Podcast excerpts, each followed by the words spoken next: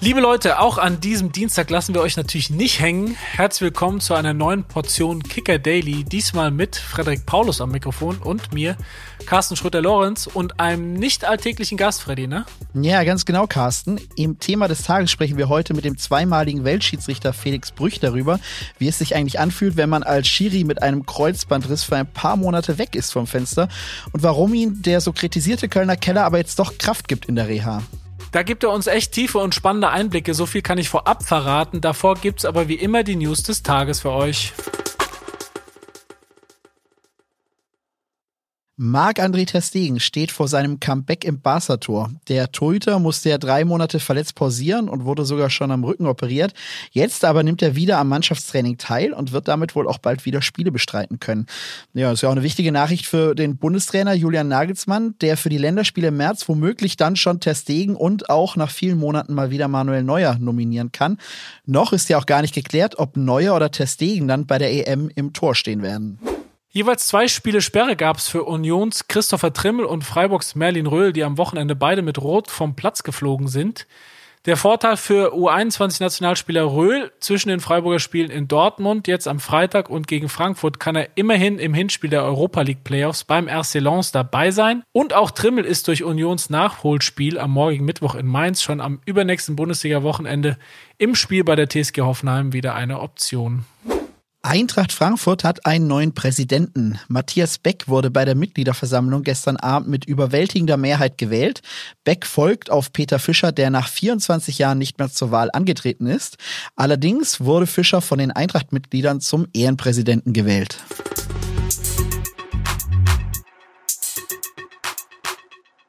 Ja, das nennt man wohl eine sehr fiese Laune des Schicksals. Ausgerechnet, und da ist dieses überstrapazierte Wort wirklich mal angebracht, Ausgerechnet in seinem Rekordspiel hat sich Felix Brüch das Kreuzband gerissen. Es war der zwölfte Spieltag der laufenden Saison, Frankfurt gegen Stuttgart, und es war klar, dass Brüch mit diesem 344. Bundesligaspiel mit dem bisherigen Rekordhalter Wolfgang Stark gleichziehen würde. Das ist der zweimalige Weltschiedsrichter auch. Seitdem muss er aber zuschauen, zumindest was die Rolle auf dem Platz betrifft. Wie es ihm damit geht und warum er an seinem Comeback arbeitet, obwohl er die früher geltende Altersgrenze von 47 Jahren schon überschritten hat. Das fragen wir ihn jetzt am besten selbst. Hallo Felix, schön, dass du bei uns bist. Hallo, hallo Carsten. Ja, auch von mir hallo. Bei längere Zeit verletzten Leistungssportlern, und dazu zählen ja auch die Bundesliga-Schiedsrichter ohne Zweifel, ist eine Frage, äh, ja, noch relevanter als sonst. Wie geht's denn dir gerade? Ja, also hallo, hallo Frederik. Ja, vielen Dank. Mir geht's eigentlich ganz gut, den Umständen entsprechend. Ähm, äh, die Operation ist gut verlaufen und ich bin jetzt dann schon in der Reha und äh, mache jeden Tag oder kämpfe jeden Tag für mein Comeback. Und äh, soweit läuft's ganz gut, aber jetzt haben wir, glaube ich, neun Wochen oder sowas Post-OP. Also so richtig kann man das noch nicht sagen, weil ich muss ja erstmal richtig wieder ins Training einsteigen und in die Belastung. Dann schauen wir mal. Aber ich bin da nicht ganz guter Dinge. Bevor wir noch äh, ausführlich auch nach vorne schauen, nimm uns und die Hörer doch bitte noch einmal mit in dieses Rekordspiel. Äh, wir haben es gesagt, Frankfurt gegen Stuttgart, frühe VfB-Führung, dann Ausgleich durch ein Eigentor von Waldemar Anton. Also viel los auf dem Platz, aber ähm, zwar besonders für dich durch dieses Rekordspiel, aber ich denke auch ein relativ normales Spiel für dich. Bis du auf den TV-Bildern ersichtlich so nach etwa einer halben Stunde leicht weggeknickt bist. Was war da los? Wie hat sich das angefühlt und ist dir schon sofort durch den Kopf gegangen, oh, das könnte sein, dass ich das Spiel nicht zu Ende pfeifen kann? Ja, also ich hatte mich erst nach diesem Spiel unglaublich gefreut natürlich. Äh, Bundesliga-Rekord, das war was Besonderes und ist immer noch was Besonderes, aber ähm, ich hatte auch die ganze Woche dann unglaublich viele Presseanfragen, vielleicht war es ein bisschen auch zu viel, ich weiß nicht genau.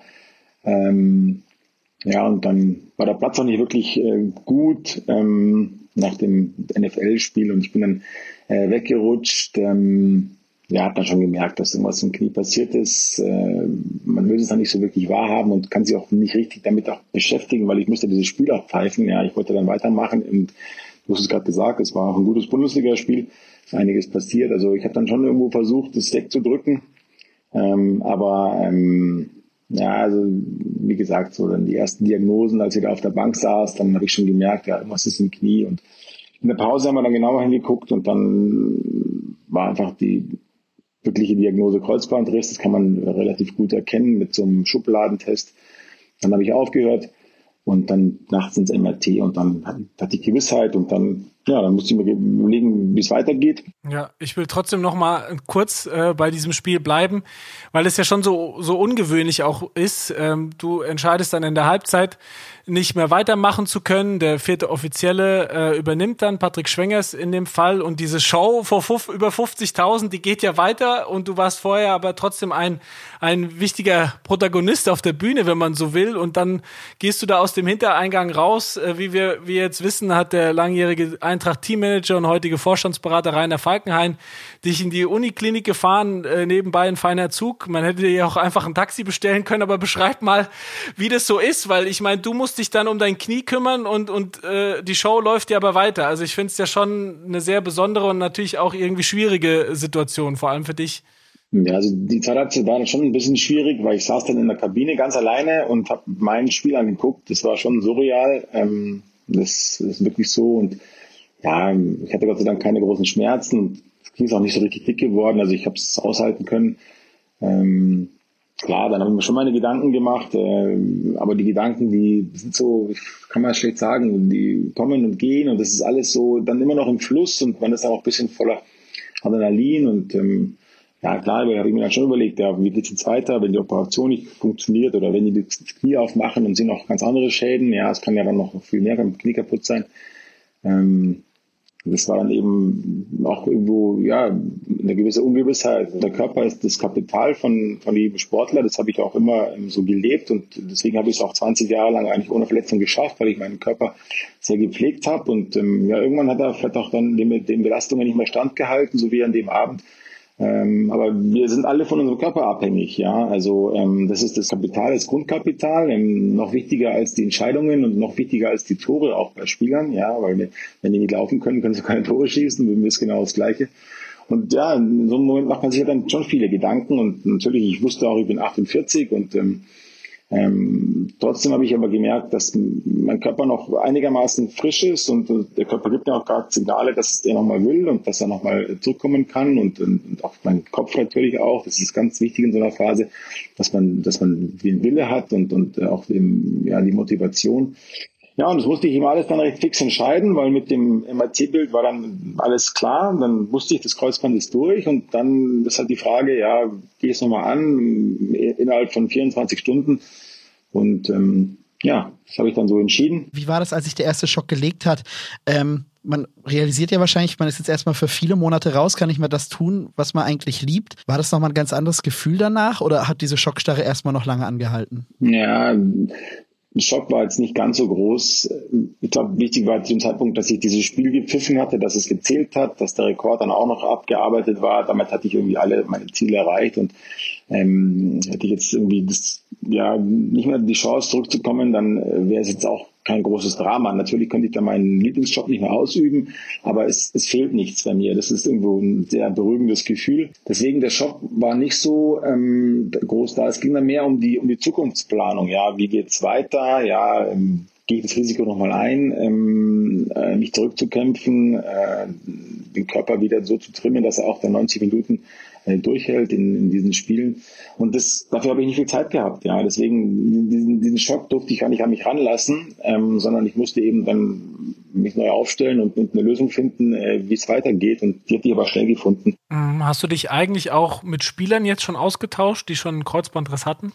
Ja, also in der Reha ähm, bin ich mit Spielern zusammen, äh, die auch äh, sich vom Kreuzbandriss erholen. Ich habe auch dann noch im Kabinengang äh, mit ein, zwei Spielern gesprochen nach dem Spiel, wo ich wusste, dass die auch schon mal Verletzungen hatten, ähm, äh, wie das dann so gelaufen ist. Ich, das ist für mich ganz was Neues jetzt, diese, dieser Moment, dass ich eine Verletzung habe, eine längere Verletzung habe, wo, wo, wo man eben nicht weiß, äh, wie es funktioniert und wie der Körper dann irgendwann reagiert. Dann der Moment nach der Operation war nicht viel schlimmer als der Moment ähm, äh, nach dem Spiel, weil dann sieht man das ganze Ausmaß. Ja, dann liegt man dann, liege ich dann im Krankenhaus und an den Schläuchen und dann, dann wusste ich, okay, jetzt dauert es wirklich mindestens sechs Monate. Ähm, also der Moment war viel schlimmer als da im Stadion. Ähm, ja, und dann, jetzt geht's wieder los, ja, von wieder, wieder von vorne, jetzt muss ich halt kämpfen. Man kann sich vorstellen, die Spieler können ja irgendwann nah am, am, am Team, am Clubgelände ihre Reha machen. Als Schiri ist man dann wahrscheinlich noch ein bisschen einsamer. Jetzt gibt's aber äh, den VAR so sozusagen als ganz persönlichen Vorteil nochmal für dich im Vergleich zu früheren Jahren. Du kannst noch im Einsatz sein im Bundesliga-Betrieb, nämlich jetzt häufiger als zuvor. Ähm, als du jetzt über eine Saison gesehen eher selten ähm, im Videocenter warst, bist du jetzt häufiger VAR. Ja, wie sehr freust du dich über die Rolle und lernst du sie nochmal neu schätzen? Ähm, das ist genau richtig, was du da gesagt hast. Also das ist für mich jetzt ein persönliches Glück, dass es diesen, diesen Job gibt und dass ich weiter am, äh, am, am Ball bin, in Anführungszeichen. Ähm, und auch im Kontakt. Ja, in Köln sind wir immer mehrere äh, Videoschiris, das heißt, wir sind in Kontakt. Ich habe also weiter Kontakt zu meinen äh, zu meinen Kollegen und auch Kolleginnen. Wir haben auch mittlerweile Katharina Pfalz wieder äh, dabei, die, äh, die das auch sehr gut macht. Ähm, und das ist sehr gut, ähm, auch vor allem die Art und Weise. Ja, ich bin weiter im Spiel, ich entscheide oder ich kann entscheiden. Ja, das ist ja und der Job als Schiri, dass man schnell entscheiden muss im Spiel und will auch. Das ist ja auch genau das, was ich auch gerne mache. Und ja, das ist also wirklich eine gute, gute Geschichte. Aber ich habe das immer schon gerne gemacht, um auch die Entwicklung des Fußballs zu verfolgen und zu sehen, wie, was, was, was passiert gerade. Ja, auch der VR-Job hat sich ja in den letzten sechs Jahren immer wieder mal in Nuancen verändert. Allein schon durch ein neues Studio, weil wir jetzt auch mittlerweile die zweite Bundesliga abdecken. Das heißt, wir haben uns vergrößert auch und so weiter. Also da, da hat sich viel getan. Jetzt Felix, bisschen provokant gefragt, weil du ja einfach äh, aufgrund deiner Erfahrung gerne der bist, der auf dem Platz dann die Entscheidung getroffen hat und du das ja auch eben angesprochen hast. Du triffst gerne Entscheidungen. Greifst du jetzt häufiger ein, als es, ein, äh, als es eigentlich die Eingriffsschwelle vorsieht, die ja doch den VAR im Hintergrund haben will, dass du mitgestalten kannst? Das ist natürlich mit einem Augenzwinkern. Nee, das mache ich natürlich nicht. Also ich nehme den Job schon sehr ernst und dann sehe auch die Verantwortung auch gegenüber dem Schiedsrichter. Ich bin ja Videoassistent, also ich bin jetzt der Assistent, nicht der Spielleiter. Ähm, ist richtig, man muss sich da immer wieder noch darauf einstellen und das war übrigens ein Problem auch in der Phase, wenn ich von Champions League Spielen kam oder äh, aus einem großen Bundesligaspiel und dann am Samstag Videoschiedsrichter, Assistent, ja, diesen Twist musste ich dann immer hinbekommen. Das war nicht immer ganz so einfach. Jetzt bin ich ein halbes Jahr Assistent, äh, das weiß ich jetzt und darauf kann sich dann der Körper und der Geist kann sich dann auch darauf einstellen. Kannst du denn abseits vom, von deiner Tätigkeit als VAR und auch jetzt während deiner ja, Arbeit am Comeback, kannst du denn da mit Freude Fußball schauen oder tut es dann irgendwie trotzdem so ein bisschen weh? Ähm, ja, also Fußball gucken ist für mich immer so ein bisschen Arbeit. Ähm, so richtig mit Freude gucke ich nicht, weil ich ja immer gucke, was machen die Spieler, welche Spieler äh, tun sich hervor, ja, wie sind so die, äh, reagieren die Spieler auf Fouls oder auf Schiedsrichterentscheidungen. Ähm, es ist in der Champions League so ein bisschen besser jetzt, äh, weil ich da nicht mehr pfeife. Das heißt, da kann ich ein bisschen äh, mehr abspannen und kann ein bisschen, äh, bisschen mehr genießen. Okay. In der FAZ hast du aber gesagt, im Frühjahr, wenn die großen Spiele kommen, wo du eben früher oft mittendrin warst, international wie national, wird es wohl besonders schwierig. Hast du vor dieser Phase noch ein bisschen Muffer, also wenn es ins Saisonfinale geht, wo halt die Entscheidungen fallen? Ja klar, also das ist ja wieder was anderes, das ist wieder die emotionale Seite natürlich und ist auch nicht jeder Tag gleich, ähm, auch in der Reha nicht. Ja, ich habe mal einen guten Tag und mal einen schlechten Tag und, und mal äh, tut mir wahnsinnig schwer und dann ist es wieder ein bisschen einfacher, dann gehe ich abends nochmal freiwillig ins Fitnessstudio. Ähm, also so eine so eine lange Zeit, die ähm, äh, da muss man schon echt einen starken Kopf haben und äh, und auch äh, wirklich ein gutes Nervenkostüm. Und die Spiele werden auch interessant. Ja, jetzt wie das Pokalviertelfinale gerade am, am Papier, also die, wirklich die, äh, die kommen jetzt langsam die Spiele, wo es um, um was geht und, und in der Tabelle tut sich auch herauskristallisieren, wer oben mitspielt und die Champions League und wo es dann unten geht um den Abstieg. Also dann weiß man auch schon, wenn man zu so einem Spiel fährt, wo jetzt geht es wirklich um was und die drei Punkte sind, sind ganz viel wert für die beiden Mannschaften. Ich bin gut reingestartet und ich muss jetzt weitermachen und auch wenn es mir mal teilweise nicht gut geht, dann äh, muss ich ihm, muss ich ihm kämpfen und das habe ich auch, auch mal irgendwo gesagt, ja, ich muss mir jetzt irgendwo jetzt quälen. Ja, das ist einfach so, diese Phase ist eine Qual. Ähm, äh, das, glaube ich, kann jeder bestätigen, der mal so lange aus dem äh, Sport raus war und dann wieder reinkommen muss. Aber ich glaube, wenn man diese Qual überstanden hat, dann ist es nochmal ein richtig, äh, richtiger Push für einen selber auch. Ähm, dann kann man daraus nochmal richtig viel Kraft ziehen, wenn, wenn ich es dann äh, hoffentlich äh, geschafft habe. Und äh, dafür kämpfe ich. Und ähm, ja, das ist eben der Weg, den ich auch mal einschlagen muss. Ja, abschließend, Felix, die Frage, wann wird's denn soweit sein? Kannst du das schon sagen? Sieht man dich im August wieder als Schiedsrichter auf dem Rasen? Ja, also das kann man überhaupt nicht sagen, äh, weil es ja auch immer wieder einen Rückschlag geben kann in so einer, in so einer Phase. Ähm, wenn jetzt alles linear läuft, äh, so wie es angefangen äh, ist, dann würde ich schaffen zur neuen Saison. Also dann hätte ich auch wirklich gute Chancen, diesen Sommerlehrgang äh, zu besuchen von den Schiris. Da müssen wir so einen Test laufen, um uns dann für die neue Saison zu qualifizieren. Äh, das, ähm, das schaut aktuell so aus, dass es im Bereich des Möglichen ist und realistisch ist. Ähm, dann hätten wir quasi äh, acht Monate Rekonvaleszenz. Acht Monate ist beim Kreuzbandriss ähm, ausreichend, ja, aber es ist, es ist auch ausreichend, um von einer gewissen Stabilität im Knie wieder auszugehen. Bei mir ist halt so, dass nur das Kreuzband isoliert gerissen war, keine Begleitschäden. Das habe ich vorhin schon angesprochen. Ja, wenn die das Knie aufgemacht hätten und da wäre noch mehr kaputt gewesen, aber es war Glück und Unglück, also nur das Kreuzband isoliert.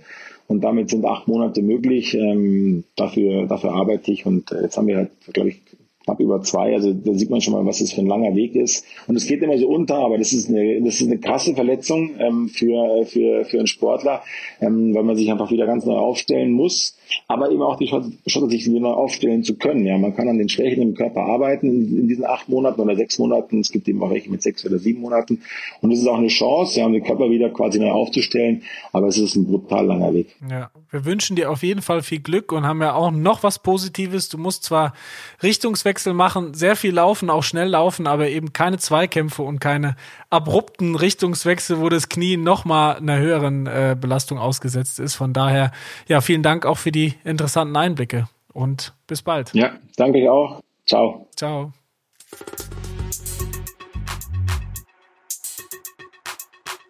Freddy, wenn wir beide hier schon zusammen im Podcast sitzen, wie 2022 bei der Basketball-Heim-EM in Köln, dann ist es natürlich ein Grund mehr für mich, über Basketball zu sprechen und ihn hier unterzubringen. Wir müssen über unseren Weltmeisterkapitän Dennis Schröder sprechen.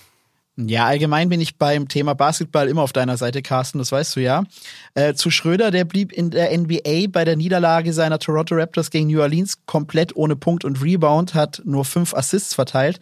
Ja, und das ist so ein bisschen sinnbildlich, denn in der Saison läuft's für ihn gar nicht. Das Team wird umgebaut, er hat Konkurrenz bekommen und es könnte sogar sein, dass Schröder noch vor Ablauf der Trade Deadline am Donnerstag wechselt. Ja, es wäre dann eine NBA-typische Wendung äh, und eigentlich wollte Schröder ja durchstarten nach dem WM-Titel bei Toronto, bei seinem neuen Team. Mal schauen, ob er sich da jetzt doch noch durchbeißt oder ob er dann ganz schnell wieder wo ganz woanders ist. Äh, jetzt ist er ja in Kanada, könnte auch sein, dass er dann, weiß ich, wie viele tausend Kilometer weit weg sein Glück versucht. Immerhin läuft es bei den anderen Weltmeistern deutlich besser. Daniel Theiss hat ja schon gewechselt von Indiana zu den LA Clippers ist da ein wichtiger Faktor. Franz Wagner, unser Co-Star bei der WM, äh, hat letztens erst wieder sein, seine Karriere-Bestleistung von 38 Punkten eingestellt. Für den läuft's richtig gut und sein Bruder Mo im selben Team bei den Orlando Magic kriegt auch immer mehr wichtige Minuten. Und dann haben wir auch noch Isaiah Hartenstein und Maxi Kleber in der Hinterhand bei den New York Knicks und bei den Dallas Mavericks läuft's auch deutlich besser. Die waren bei der WM gar nicht dabei ähm, und sind vielleicht dann, ja, zumindest nach Olympia wieder ein Thema. Aber Schröder, das äh, hat nicht nur er sich anders vorgestellt. Schauen wir mal, wie es bei ihm weitergeht. Ja, definitiv. Carsten, ich sag mal so, die NBA, die wird uns sicher noch weiterhin beschäftigen. Darüber werden wir auch nochmal sprechen. Aber für heute war's das von uns. Wir sagen Tschüss und verabschieden uns. Ciao, bis zum nächsten Mal. Mal schauen, äh, welchen Basketballdreh ich dann hinkriege. Macht's gut.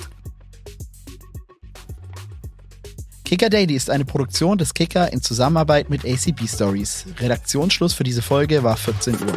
Wenn euch gefällt, was ihr hier hört, ähm, freuen wir uns sehr über eine positive Bewertung auf eurer liebsten Podcast-Plattform oder wenn ihr uns weiterempfehlt.